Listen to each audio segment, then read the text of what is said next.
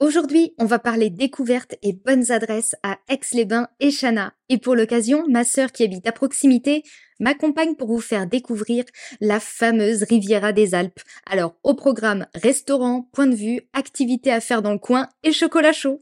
Je suis Anaëlle, blogueuse et créatrice de contenu food depuis plus de 8 ans, amoureuse de ma région. Je te fais découvrir des portraits de personnes inspirantes, des recettes et produits de saison typiques, avec mes astuces et techniques pour te régaler tout en prenant soin de ta santé. Mais aussi mes bonnes adresses culinaires et culturelles. Bienvenue dans Saveurs et Découvertes. Bonne écoute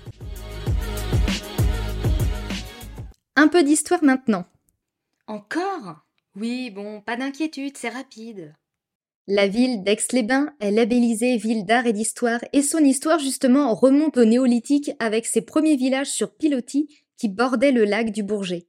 Ils sont classés depuis peu au patrimoine mondial de l'UNESCO d'ailleurs. Mais Aix-les-Bains, c'est aussi et surtout ses sources chaudes. Et c'est dans les années 80 que la ville connaît un véritable essor, avec près de 60 000 curistes qui viennent se bousculer pour profiter de la première station thermale de France.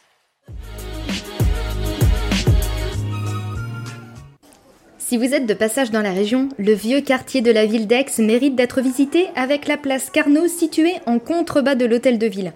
On ne peut pas la manquer car cette jolie place pavée est décorée d'une fontaine au centre. Selon l'historien Louis Page, cet endroit qui remonte au Moyen Âge était appelé avant Grande Place. Non mais c'est quoi ce nom encore? En continuant un peu, vous trouverez à quelques dizaines de mètres une arche en pierre surannée appelée l'arc de Campanus. Campanu, je sais pas trop comment on le dit, construite aux alentours de l'an 20 avant Jésus-Christ. C'était pour le coup assez exceptionnel pour que je vous en parle. Aix, c'est aussi son lac. Les derniers épisodes pluvieux de la région ont eu raison du niveau du lac, et il est bien en. Le plongeoir est submergé, les quais sous l'eau, ou alors à deux doigts d'y être, et cela donne l'impression que la nature a repris ses droits. Bon, ce n'est pas qu'une impression d'ailleurs. Néanmoins, été comme hiver, le port d'Aix représente un des passages incontournables de la ville. Le lac du Bourget est bien plus grand que le lac d'Annecy et quand nous sommes sur place, on a vraiment cette impression d'être dans un port maritime, je trouve.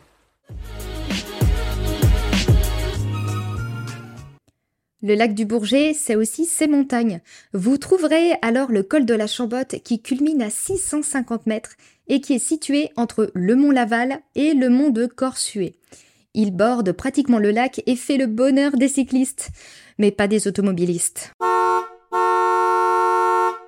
Bon, là, je suis désolée, je préfère être franche, je n'aime pas passer par là, et il est mieux d'éviter les heures d'affluence en voiture pour pouvoir profiter pleinement du joli panorama. Des randonnées sont possibles dans toute la zone et vous trouverez tous les chemins sur mon application préférée Visorando. De là-haut, vous pourrez prendre, en prendre plein les yeux avec la vue sur le Grand Colombier, la chaîne de la Dent du Chat et l'abbaye d'Haute-Combe.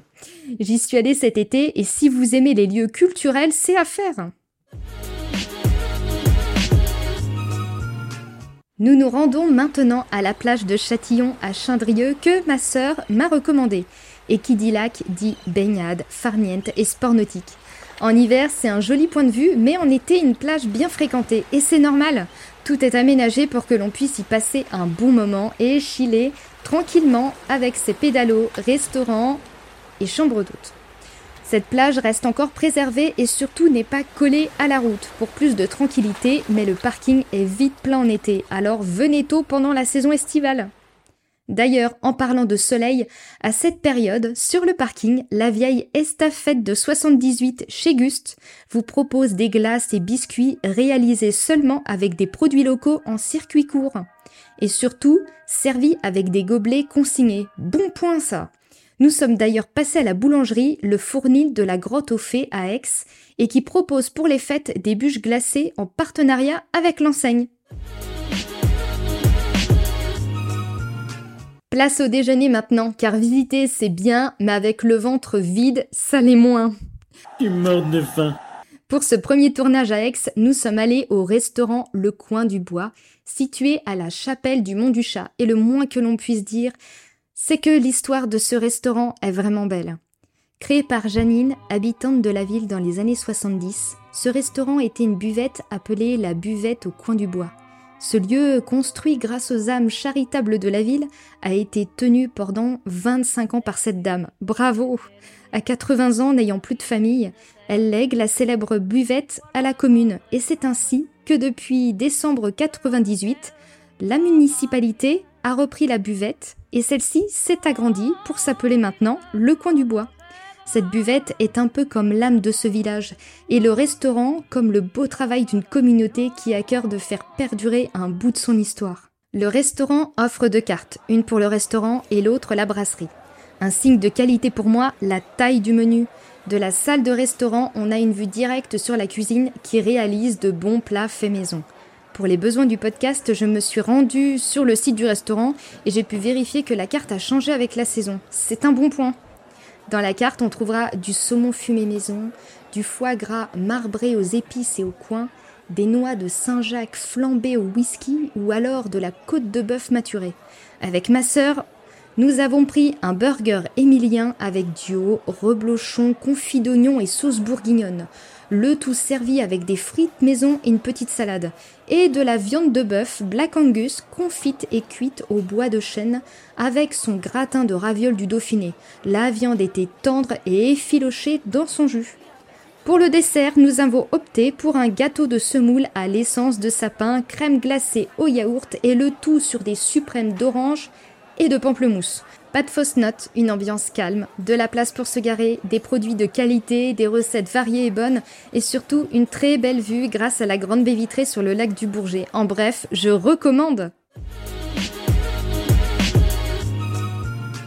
Bienvenue maintenant à Chana, appelée également la Petite Venise des Alpes puisqu'elle borde le canal de Savière. Pour ce mois de décembre, les ruelles étaient peu fréquentées, mais il faut savoir que l'été, c'est une autre histoire. Grâce à sa situation géographique, c'est quelques 200 000 visiteurs qui visitent la ville et profitent de tous ses avantages.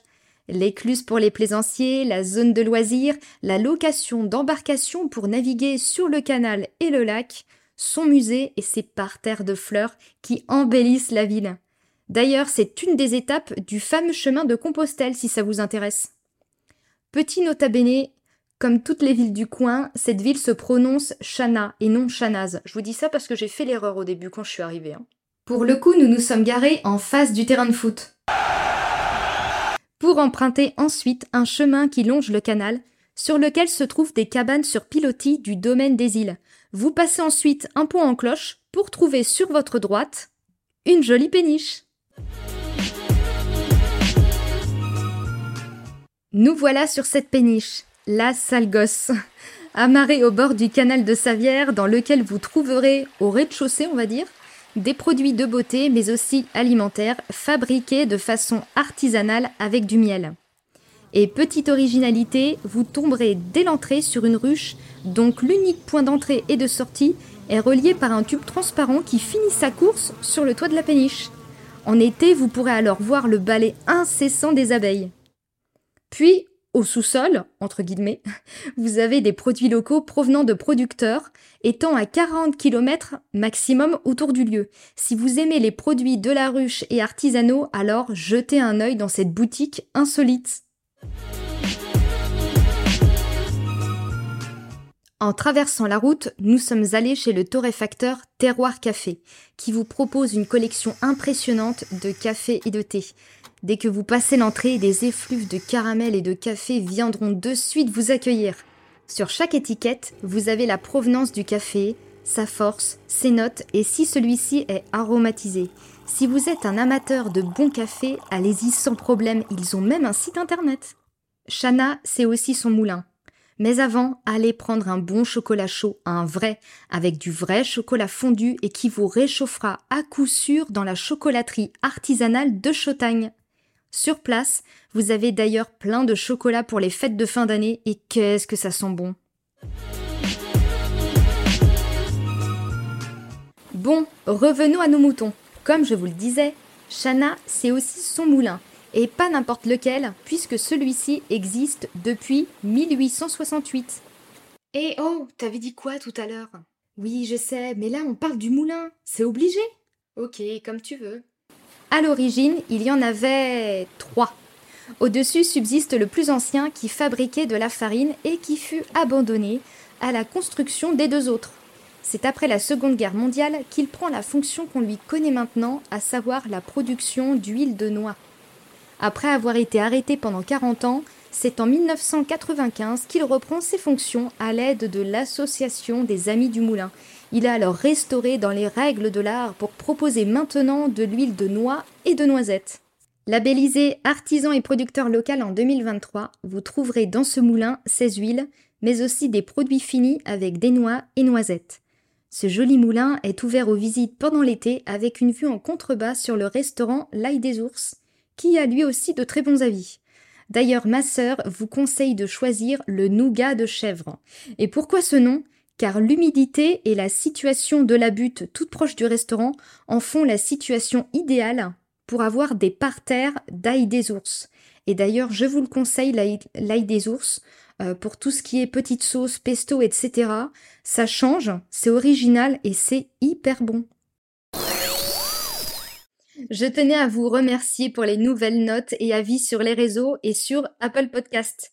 Merci à Marie underscore AM qui a mis plein d'infos intéressantes, on ne s'ennuie pas et sa voix est bien posée. Vivement le prochain épisode. Ou encore Stéphane F31 avec impeccable, bien construit, on apprend beaucoup en peu de temps.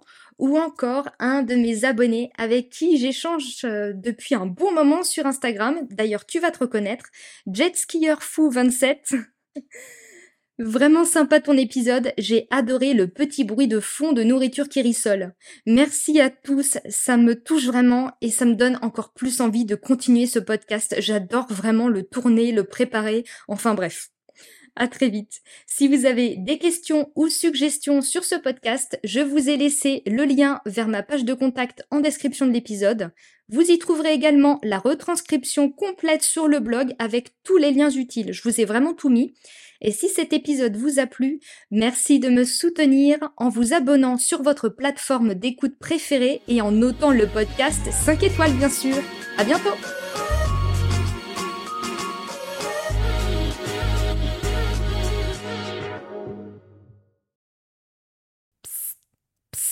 Eh, si tu écoutes ça, c'est que tu fais partie de mes auditeurs chouchous qui écoutent le podcast jusqu'à la fin. Merci alors puisque tu es arrivé jusque-là, je vais te raconter une petite anecdote. Pour faire ce podcast, j'ai fait de la route, une heure et quart pour être précise, et on ne s'en doute pas, mais on était bien trempé avec ma petite sœur. Cette journée était prévue depuis plusieurs semaines et on est tombé en plein dans une après-midi post-crue, il pleuvait tout le temps. La chèvrerie qui se trouve à côté, elle se trouvait, enfin, quelques jours auparavant, c'était juste une île, et les chevaux du centre équestre se sont même retrouvés à barboter avec les canards. Bref, c'est ça aussi la montagne, de la neige et un temps bien humide en intersaison.